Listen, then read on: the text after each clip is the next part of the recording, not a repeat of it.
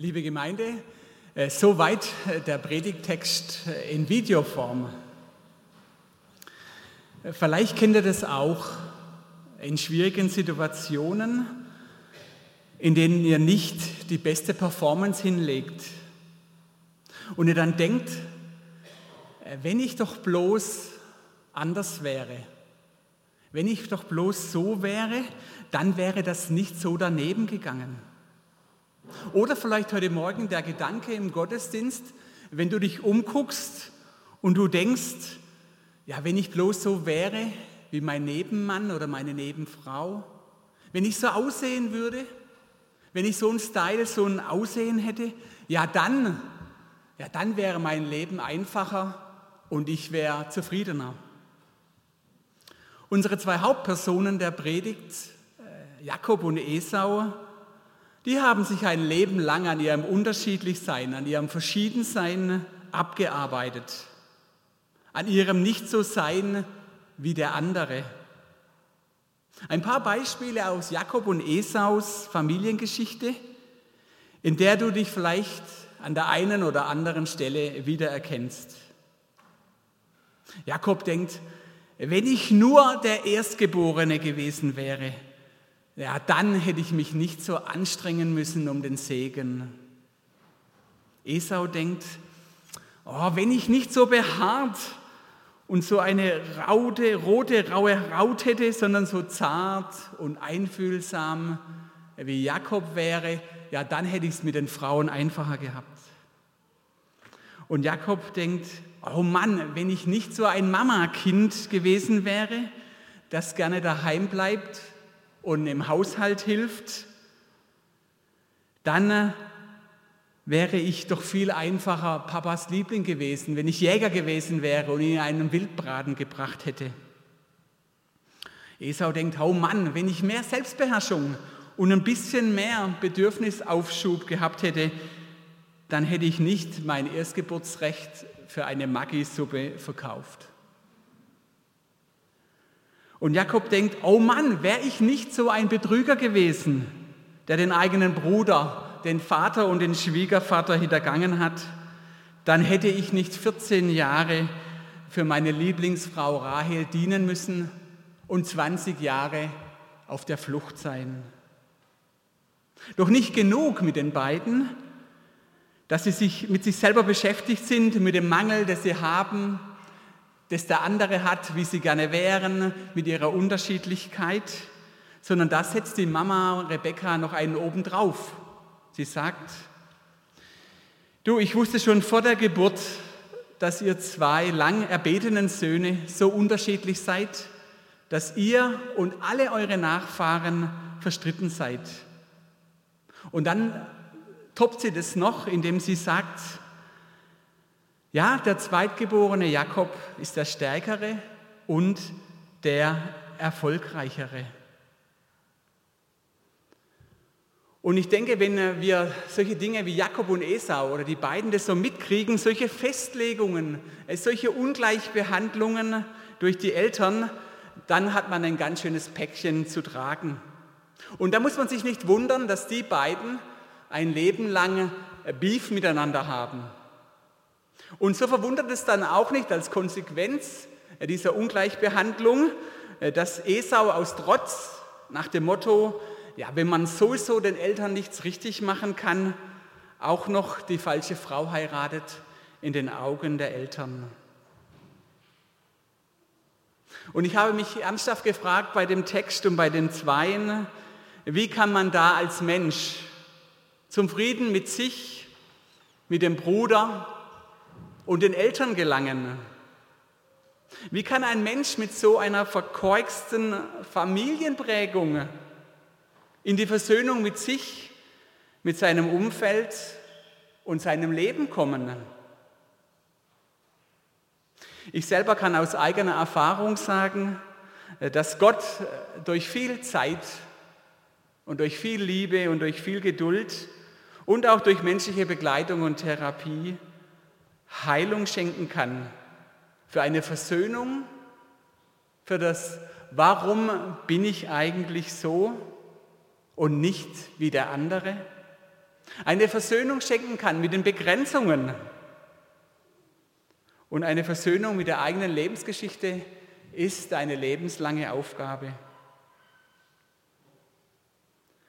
Und wie konnten jetzt die zwei, Jakob und Esau, die für mich ein Urbild sind von Verschiedenheit, von Unterschiedlichkeit und von Verletztsein und von ungerecht behandelt worden sein, wie können die zwei das hinkriegen? Wie können die in Versöhnung kommen miteinander? Ich glaube, die beiden hätten es nicht alleine geschafft. Aber Gott hat es geschafft. Sodass wir am Ende der Geschichte von den beiden lesen können, in 1. Mose 33, Vers 4, Esau lief Jakob entgegen, umarmte ihn, fiel ihn um den Hals und küsste ihn. Und beide fingen an zu weinen. So ist Versöhnung einander entgegenkommen, sich umarmen. Alles, was war, was schwer war, was verletzt hat, was schuldig gemacht hat, von einem abfallen lassen, den Gefühlen freien Raum lassen und zeigen, dass man dem anderen vergeben hat. Ich habe mich gefragt, was können wir heute von Jakob und Esau über ihre Versöhnung lernen? Wie kann Versöhnung gelingen? Was braucht es dafür? Versöhnung braucht Zeit. Klingt banal einfach, aber Zeit ist wichtig, um sich bewusst zu machen, hey, warum bin ich eigentlich gerade so drauf? Warum reagiere ich so? Und wie kam es dazu, dass die Situation so verfahren ist? Und eine ehrliche Analyse der Situation braucht auch wenn wir es manchmal nicht wollen, mehr Zeit und Abstand zum nüchternen Betrachten. Denn nach dem zweiten Bruderbetrug lesen wir, Esau hasste Jakob. Und sobald Vater Isaac tot ist, bringe ich meinen Bruder Jakob um. Und da ist Abstand gut. So wurde Jakob von der klugen Mama zum reichen Onkel in den fernen Osten geschickt, damit die zwei sich nicht an die Gurgel gehen konnten. Abstand tut gut. Und dort hatte Jakob dann sage und schreibe 20 Jahre Zeit, in sich zu gehen und sich zu fragen, hey, was sind eigentlich meine Anteile in dieser Beziehung? Ja, ich habe meinen Bruder zweimal betrogen und ich habe mein Muttersöhnchensein auch ausgenützt. Aber auch zu fragen, nicht nur ich bin schuld, sondern was sind die Anteile des anderen oder der anderen? Und da hilft ähm, bei Jakob und auch bei uns ein Blick in die Familiengeschichte. Und Jakob musste feststellen, hey, schon mein Vater Isaac und sein Bruder Ismael waren so verschieden, wurden so unterschiedlich behandelt und haben sich letztendlich auch getrennt. Hey, und mein Bruder Esau, der ist genau das Gegenstück von mir. Der ist alles andere als einfühlsam, sondern der ist ein grober Klotz und nicht so sensibel wie ich, da muss es doch krachen. Und vieles war, glaube ich, diesen beiden oder war auch in meiner Geschichte gar nicht bewusst, was da drin steckt, wenn man so nah dran ist und alles so als gegeben und selbstverständlich hinnimmt, bis zu einem lebenszyklischen Ereignis. Das kann sein eine Krankheit, eine Hochzeit, eine Geburt eines Kindes, ein Umzug, ein Jobwechsel, eine Trennung. Das kann zur Bewusstmachung führen und helfen, das Geschehene besser zu verstehen. In 1. Mose 25 lesen wir, da nahm doch tatsächlich der, äh, der Esau die Maggi-Suppe für das Erstgeburtsrecht nüchtern, emotionslos auf, denn wir lesen nur, Esau aß und trank, stand auf und ging. Keine Erregung oder Zorn auf den Maggi-Geburtsrechtsstil. Und erst als der Vater Isaac im Sterben lag, und er auch um den Segen betrogen wurde, lesen wir in 1. Mose 27. Da kommt was in ihm hoch, in dem Esau. Er wird sich seiner Gefühle bewusst und er sagt, oh, jetzt hat er mich zum zweiten Mal betrogen und er hat mich zum zweiten Mal beraubt.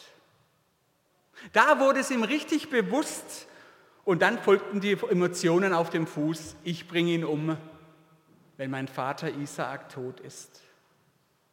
Und sage und schreibe, da waren die beiden schon 40 Jahre alt, als ihnen bewusst wurde, wie es um ihr Miteinander bestellt war. Und dann braucht es noch 20 lange Jahre für die beiden, bis die beiden sich endlich auf den Weg zur Versöhnung machten. Ich glaube nicht, dass die Zeit automatisch alle Wunden heilt. Die Zeit lässt auch Gefühle und Verletzungen nicht so einfach verschwinden. Sie werden vielleicht ein bisschen weniger. Aber die Zeit gibt uns die Chance, sich selber und meinem streitbaren Gegenüber bewusst zu machen, hey, wo komme ich her? Wo stehe ich gerade? Und warum ist es so, wie es gerade ist? Mir persönlich hilft beim Bewusstwerden der Therapiepsalm 139. Dort betet David um einen göttlichen Scan, um sich bewusst zu machen, wie es um ihn steht. Er bittet sozusagen Gott um eine göttliche Diagnose seines Selbst. Wir lesen in Vers 23 und 24, Erforsche mich, Gott, und erkenne mein Herz, erkenne meinen Willen, meinen Wunsch, erkenne mein Gemüt. Prüfe mich und lass mich erkennen meine Gedanken und sieh, ob ich auf bösem Wege bin und leite mich auf dem Weg, der Zukunft hat. Was hilft zur Versöhnung? Versöhnung ist immer Auseinandersetzung und Versöhnung kann auch ein Kampf sein. Und wenn du dann das gebetet hast, dieses gefährliche Gebet, erforsche mich Gott, dann musst du damit rechnen, dass was passiert. Gott fängt bei dir an, Veränderung zu schaffen. Nicht bei dem anderen, der oftmals für uns das Problem darstellt. Gott fängt bei dir an. Und nach 20 Jahren seiner langen Bewusstwerdung bricht Jakob auf zur Begegnung mit seinem Zwillingsbruder Esau. Und nach 20 Jahren hat er sich viele Gedanken gemacht, er hat sich vorbereitet und er schickt Boten voraus mit Wiedergutmachungsgeschenken, um auszuloten, ob da Versöhnung und Frieden mit Esau möglich wäre. Doch die Boten berichten, auch Esau ist aufgebrochen, doch die 400 bewaffneten Soldaten sind alles andere als ein Versöhnungssignal. Kennt ihr das? Nach langem Grübeln, Zweifeln, was wäre wenn, wie wird es dann, bricht ihr endlich auf. Ihr habt euch vorgenommen, das zu klären, Versöhnung herbeizuführen. Und dann hast du auch noch deine Waffen der Verteidigung zurückgezogen, die dann sagen, ah, der ist doch genauso schuld, soll doch der als erster. Und du hast auch deine Stacheln eingefahren, und du sagst ja, hey, ich werde nicht mehr diese alten Vorhaltungen, diese alten Kamillen, werde ich nicht mehr ins Gefecht führen.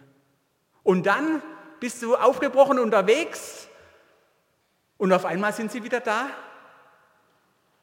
Die Zweifel, die Angst, was wenn, dann, aber. Und wir lesen das auch bei Jakob.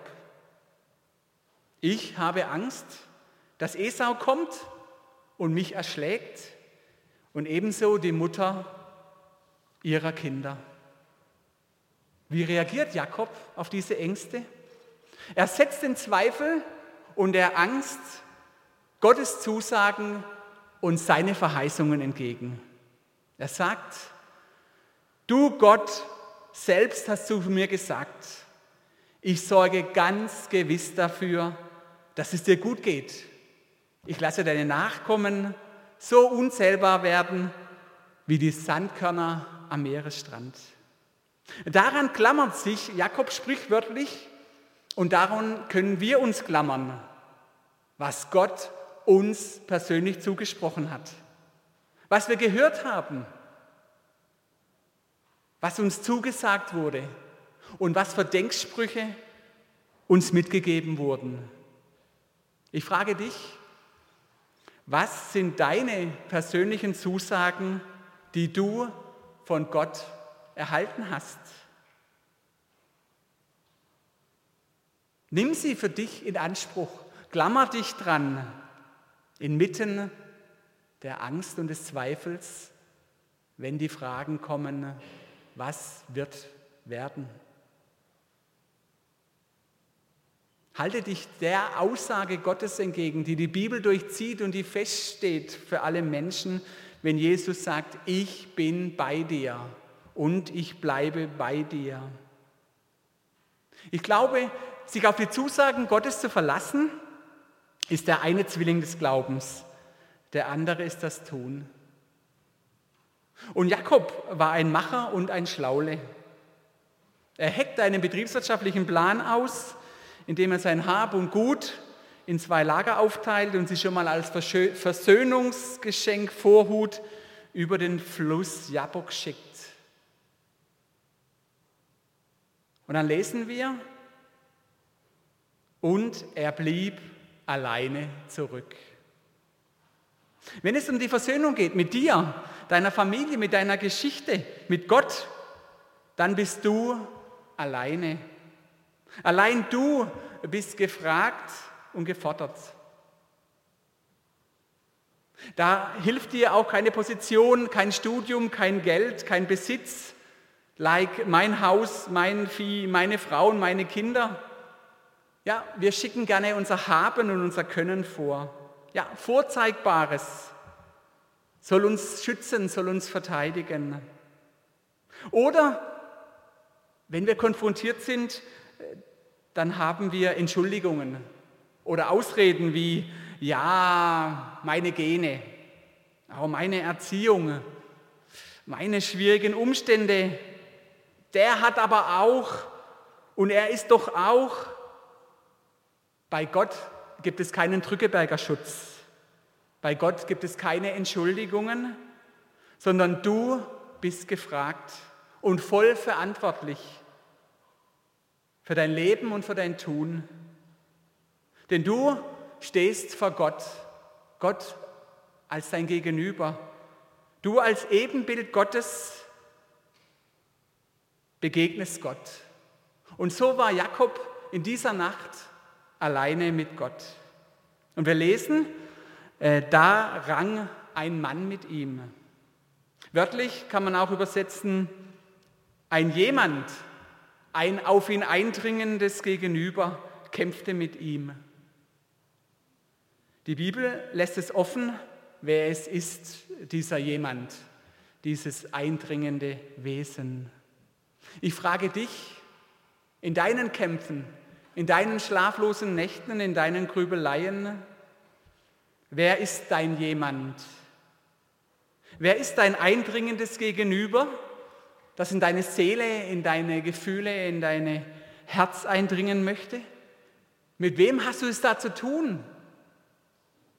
Mit wem kämpfst du?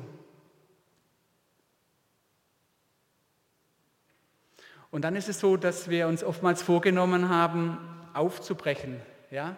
Aufzubrechen in eine neue Freiheit. Aufzubrechen ins neue Vertrauen. Aufzubrechen zum Handeln und nicht nur ins Denken, im Denken zu bleiben. Aufzubrechen ganz neu in die Gegenwart Gottes. Und dann ist er wieder da, dieser jemand, mit Angst, mit Angst vor der Hingabe, mit Angst vor der Aufgabe deines Rechts, Vielleicht mit der Angst vor dem Sterben oder mit der Angst, wie es dann werden wird. Oder sogar mit einer diffusen Furcht vor Gott.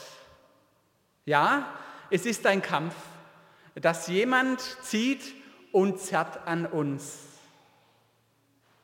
Und dass jemand können Fakten sein, können Erfahrungen sein, können Einreden sein, Festlegungen sein, die gegen die Zusage Gottes stehen. Ich bin bei dir, mitten im Kampf. Und dann im Kampf wird uns auch schmerzlich und leidlich bewusst, so wie Jakob, hey, auch ich bin wie Jakob ein Betrüger und ein Lügner. Ich bin ertappt. Der Kampfort, der Fluss Jabok, der uns doch trennt von der Versöhnung und von dem Frieden, wird auch zu unserem Kampfort, wo wir als Betrüger ringen um Versöhnung. Denn Ringen ist eine der Wortbedeutungen für Jabok. Die andere Bedeutung für Jakob ist entleeren, ausleeren. Man kann auch so übersetzen, der Betrüger ringt mit einem jemand oder der Betrüger entleert sich vor jemanden. Hat Versöhnung nicht auch was zu tun mit mich meiner Vergangenheit, meinen Verletzungen und meinen Enttäuschungen zu entleeren, sie auszuleeren, sie wegzukriegen, frei zu werden, um über den Jabok hin zur Versöhnung und zum Frieden zu gelangen? Und das ist auch ein Kampf. Nicht nur für Jakob und Esau um die Versöhnung, die ihre Verletzungen und die ihre Erfahrungen ausleeren aus den letzten 60 Jahren, sondern letztendlich geht es bei Jakob auch um einen Kampf mit Gott. Und er denkt vielleicht, Gott, warum hast du das so zugelassen? Und warum hast du das so geführt, die letzten 60 Jahre? Und auch für mich als einer, der in der Tradition des Glaubens an den Gott Jakobs steht, geht es mir wie ihm. In dem Kampf mit Gott frage ich mich auch, geht es auch um mein Sein, mein Gewordensein, hey, mein schuldig geworden sein und um die, die schuldig geworden sind an mir. Und Gott, warum hast du mich so geführt und es so gemacht, dass ich so einer geworden bin, wie ich heute bin? Man kann sagen, es geht an diesem Jabok um eine Auseinandersetzung mit deiner Vergangenheit, deiner Gegenwart und deiner Zukunft. Und dieser Kampf um die Versöhnung, haben wir gehört, braucht Zeit und ist anstrengend. Und es ist auch ein Kampf mit Gott, der dich was kostet. Wenn du dann sagen musst, ja Gott, ich will mein erster und mein bester sein, will ich aufgeben. Ich will mir eingestehen, dass ich nicht immer makellos bin und dass ich manchmal Gott auch dachte, ich muss ihm nachhelfen, muss ihm auf die Sprünge helfen. Das kostet was. Oder du merkst auch schmerzlich, dass deine Begrenzungen kein Makel sind, sondern ein Geschenk. Du Grenzen als Geschenk von Gott annehmen kannst und du sagen kannst, hey, ich bin den anderen zur Ergänzung und zur Vervollkommnung geschenkt und die anderen sind mir zur Vervollkommnung geschenkt. Und das haben wir so gerne, oder ich habe es gerne. Bei den inneren Kampf um die Versöhnung, um die Entleerung geht es nicht um das Gewinnen, als Gewinner dastehen, um das im Recht sein, ja, um das zu bekommen, was mir zusteht. Und es geht auch nicht darum, wie Kinder nach einem Streit gerne sagen, gell, jetzt ist wieder alles gut. Sondern es geht um das, was Gott für dich gedacht hat. Es geht um Versöhnung mit deiner Verschiedenheit. Es geht eine Versöhnung mit deiner Unterschiedlichkeit. So wie Gott dich geschaffen hat, so wie er dich geführt hat, so was er dir geschenkt hat und was er dir verwehrt hat. Gottes Wille ist, dass du mit ihm mit dir und mit anderen immer mehr versöhnter wirst. Manche nennen es auch Heiligung. Der Psalm 147 Vers 14 drückt Versöhnung so aus. Gott schafft deinen Grenzen Frieden und sättigt dich mit dem besten Weizen. Kannst du das glauben? Dass Gott will, dass du Frieden hast, dass du satt und zufrieden bist? Jakob konnte das nach 60 harten, durchlebten, durchlittenen Lebensjahren, nach vielen Kämpfen in 1. Mose 33, Vers 11 bekennen, denn Gott ist gütig zu mir gewesen und deshalb habe ich alles, was ich brauche. Hey, und das wünsche ich dir von Herzen, dass du dranbleibst an Gott, auch wenn es mal länger dauert, auch wenn es dich was kostet und du dich fragst, warum gerade ich. Und es scheinbar noch eine Ewigkeit braucht, bis irgendwie was sich verändert. Und wenn du mitten im Kampf bist und der Morgen der Versöhnung und des Friedens auf der anderen Seite des Jaboks noch nicht in Sicht ist, lass Gott nicht los und vertraue auf Gottes Zusage. Ich bin mit dir und ich will dich segnen. Ich will dir Gutes tun, denn ich bin dein Gott. Amen. Ich bete noch.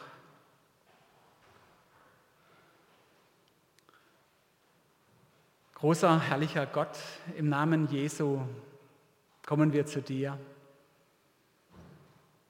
Und wir sind vor dir wie ein offenes Buch. Du kennst uns durch und durch. Und danke, dass du trotzdem sagst, ich habe dich lieb und ich habe Frieden für dich. Ich habe Versöhnung für dich, für deine Verletztheit, für deine Enttäuschungen, für deinen Frust. Und Heiliger Geist, ich danke dir, dass du uns liebevoll, zart in alle Wahrheit führst, damit wir immer gewisser werden, wie wunderbar du uns geschaffen hast, du großer Gott. Danke dafür. Amen.